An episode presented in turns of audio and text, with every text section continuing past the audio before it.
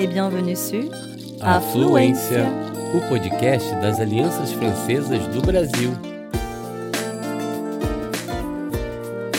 Você está ouvindo Tête Chercheuse, les femmes à l'assaut des sciences.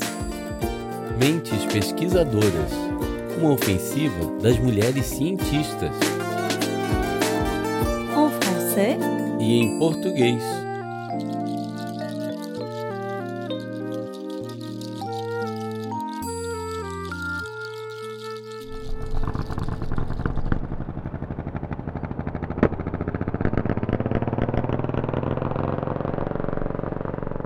1916, en France.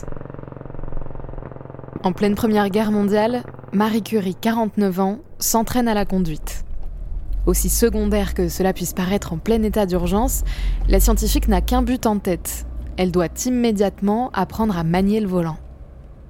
Comme tant d'autres fois dans sa vie, elle s'est fixé un objectif et remue ciel et terre pour l'atteindre.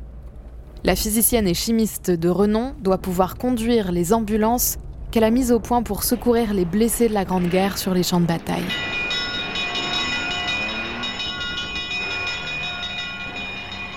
Ces voitures, qu'on appelle les petites curies, permettent non seulement de transférer ceux qui peuvent encore survivre vers les unités chirurgicales mobiles, mais elles sont aussi équipées d'une technologie révolutionnaire, la radiographie par rayon X. Avec ses équipes, et notamment sa fille, Irène Curie, qui a seulement 18 ans, s'est jointe à elle pour participer à l'effort de guerre, Marie Curie va rendre possible près d'un million de radiographies d'urgence. Elles permettent d'estimer la gravité des blessures, d'éviter les amputations par défaut et donc de sauver un nombre incalculable de vies. La Première Guerre mondiale marque l'irruption d'une brutalité extrême sur les champs de bataille. Les images de la guerre et des corps déchiquetés resteront gravées à jamais dans la mémoire de Marie Curie. Il faut dire que jusque-là, la chercheuse avait davantage fréquenté les laboratoires que les champs de bataille. Pourtant, elle a côtoyé la mort dès l'enfance. Celle qui s'appelle alors Maria Sklodowska est née à Varsovie en novembre 1867, d'un père professeur de mathématiques et de physique et d'une mère institutrice. Elle grandit dans une Pologne occupée par l'Empire russe et dans une famille frappée par les drames. Alors qu'elle n'a que 9 ans, elle voit sa grande sœur décédée du typhus et deux ans plus tard, c'est sa mère qui succombe à la tuberculose.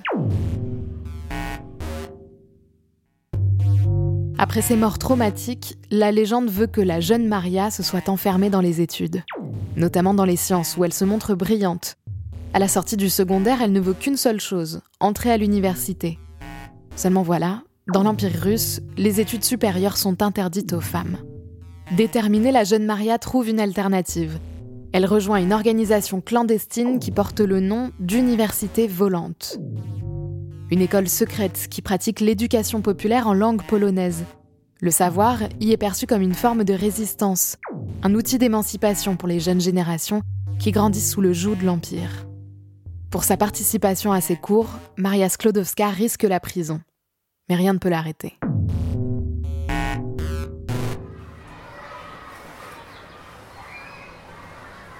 Elle travaille plusieurs années en tant que gouvernante pour mettre de l'argent de côté et réaliser son rêve, aller étudier à Paris.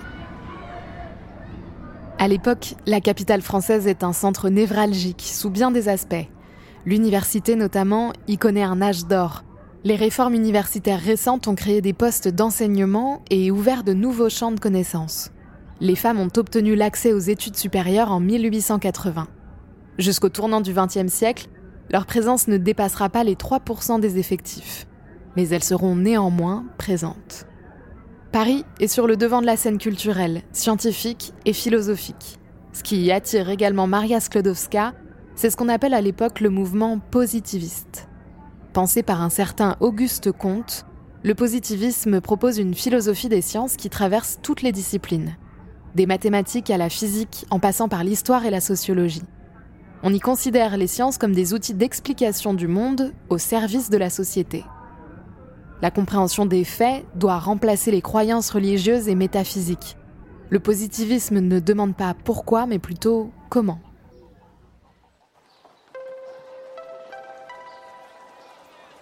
Maria, qui se fait désormais appeler Marie, rejoint Paris en 1891. Son esprit brillant est rapidement remarqué. Elle sera première de sa promotion à la licence de physique et deuxième à celle de mathématiques. Elle vit modestement dans une petite chambre de bonne du quartier latin.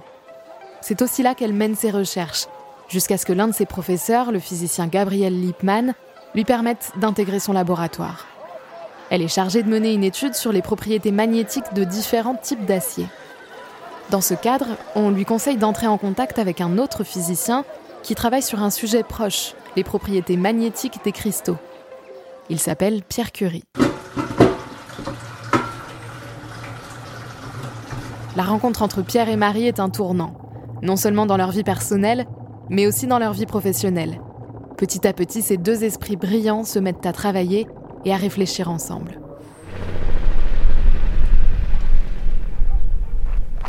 En 1895, Marie Sklodowska décide de rentrer en Pologne, où elle veut enseigner la science, éduquer les Polonais et ainsi participer à l'émancipation d'un peuple opprimé. Mais à peine a-t-elle posé le pied à Varsovie qu'elle reçoit une lettre de Pierre. Il lui propose de revenir à Paris, de se consacrer à la recherche et de l'épouser. Elle accepte. En quelques années, la vie de celle qui se nomme désormais Marie Curie, même si elle continuera d'utiliser son nom polonais, va radicalement changer. Elle donne naissance à une fille, Irène, et prépare l'agrégation, où elle est reçue première. Mais au lieu d'enseigner, elle décide de s'engager dans la recherche. Il faut dire qu'en 1885, la découverte des rayons X par le physicien allemand Wilhelm Röntgen a bouleversé la communauté scientifique. Marie Curie voit en l'étude des rayonnements des possibilités d'exploration passionnantes et infinies. Grâce à ses contacts à l'école de physique et de chimie industrielle, Pierre parvient à dégoter à Marie un laboratoire de fortune. Une grande pièce vétuste et mal chauffée, mais qui suffit amplement à la chercheuse.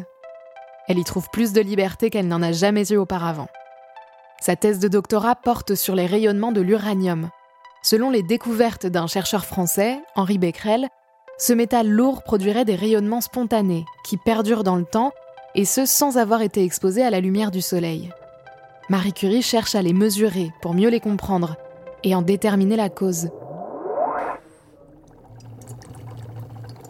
Dans son étude précédente des cristaux, Pierre Curie a mis au point un instrument de mesure extrêmement précis, l'électromètre piézoélectrique, capable de mesurer les rayonnements faibles. Il propose à son épouse de l'utiliser. Forte de cet outil, Marie Curie s'attelle à examiner différents minéraux, métaux et sels contenant de l'uranium. À sa grande surprise, elle découvre qu'un autre minéral émet quatre fois plus de rayonnement que l'uranium, la pêche blinde. Elle publie une première étude décrivant ses résultats, en son nom seul, ce qui contribue à asseoir sa réputation de chercheuse. Rapidement, Pierre Curie abandonne son sujet de recherche pour prêter main forte à son épouse. Le couple va tenter de comprendre ce qui provoque les rayonnements émis par la pêche blinde et ce faisant va enchaîner les découvertes révolutionnaires. Ils comprennent qu'il ne s'agit pas de l'uranium, mais d'un événement chimique nouveau, à l'activité 400 fois plus importante. C'est une découverte considérable. Les deux chercheurs le nomment polonium, en hommage à la Pologne natale de Marie Curie. Ils découvrent ensuite un deuxième élément dont les rayons sont encore plus puissants, qu'ils nomment radium. Pour définir l'énergie que produisent ces éléments chimiques et dont on ne sait encore rien, Marie Curie invente le terme radioactivité.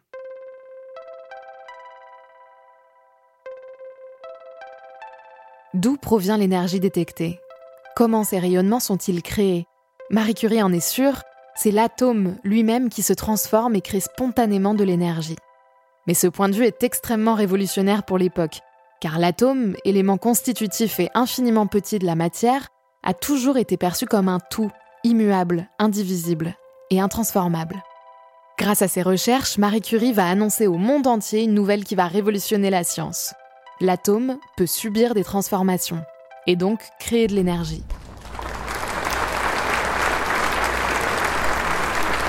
En 1903, Pierre et Marie Curie sortent de l'anonymat dans lequel ils vivaient encore. Avec Henri Becquerel, ils obtiennent le prix Nobel de physique pour leurs recherches sur les radiations. Enfin, pas tout à fait. Le prix est décerné à Pierre Curie et Henri Becquerel. Si Pierre n'était pas intervenu auprès des académiciens suédois, le nom de Marie Curie n'y aurait pas figuré. Elle aurait pu être tout simplement effacée de l'histoire. Elle n'aurait pas été la première, ni la dernière scientifique dont le nom aurait disparu au profit de celui d'un époux ou d'un collègue. À la même époque, une autre chercheuse verra son nom oublié. Elle s'appelle Mileva Einstein. C'est la première femme d'Albert Einstein, dont on soupçonne aujourd'hui qu'elle a largement contribué aux travaux de recherche de son mari, mais n'a jamais obtenu de reconnaissance.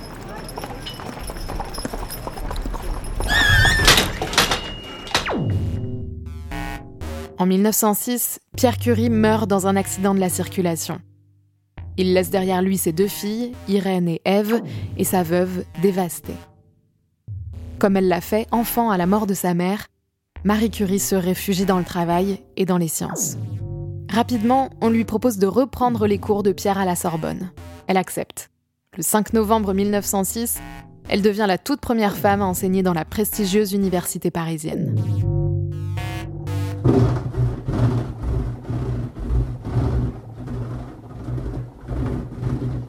Sa santé est mauvaise, mais elle se concentre sur ses recherches. Sa réputation ne cesse de grandir. Elle est invitée à de nombreux congrès où elle est souvent la seule femme. En 1911, un scandale éclate. Un journal d'extrême droite accuse Marie Curie d'avoir une liaison avec le physicien Paul Langevin, depuis longtemps ami des Curie et lui-même marié. Marie est alors veuve depuis 5 ans. On la traite de voleuse de mari, une polonaise à l'assaut d'un bon ménage français. La presse nationaliste s'acharne contre elle, dans une campagne violente, faite d'un mélange de xénophobie, de sexisme et d'insultes. Comme le souligne l'historienne Christine Barr, ce n'est pas seulement le fait que Marie Curie est une femme et une immigrée qui déclenche cette haine médiatique.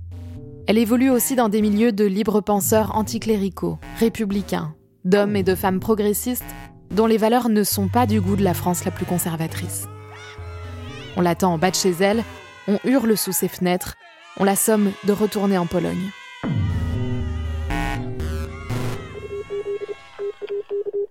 Et puis, en plein milieu de cette tempête, Marie Curie reçoit un télégramme. Il arrive de Suède.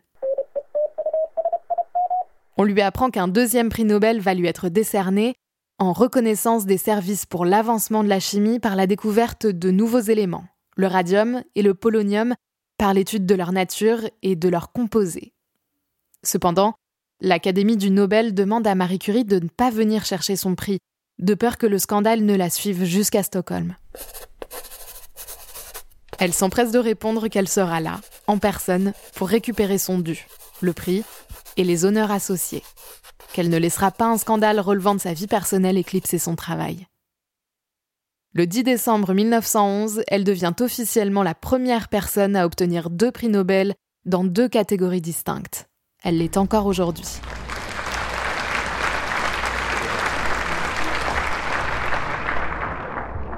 En France, la presse ne dira pas un mot de cette réussite historique.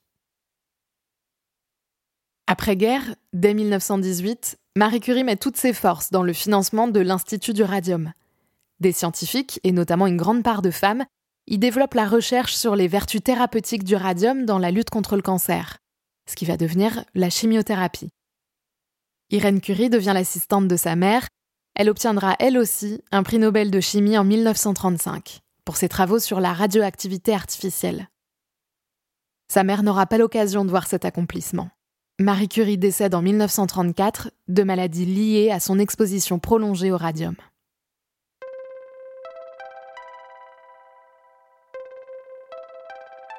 Ces travaux ont révolutionné la science et le monde. Aujourd'hui, les thèmes radioactivité et énergie atomique ont une connotation relativement négative. On pense aux impacts ravageurs qu'ils ont pu avoir sur l'humanité. Mais ces découvertes ont aussi changé la donne dans la lutte contre le cancer, dans la compréhension du monde, de la matière, de la nature et de l'univers.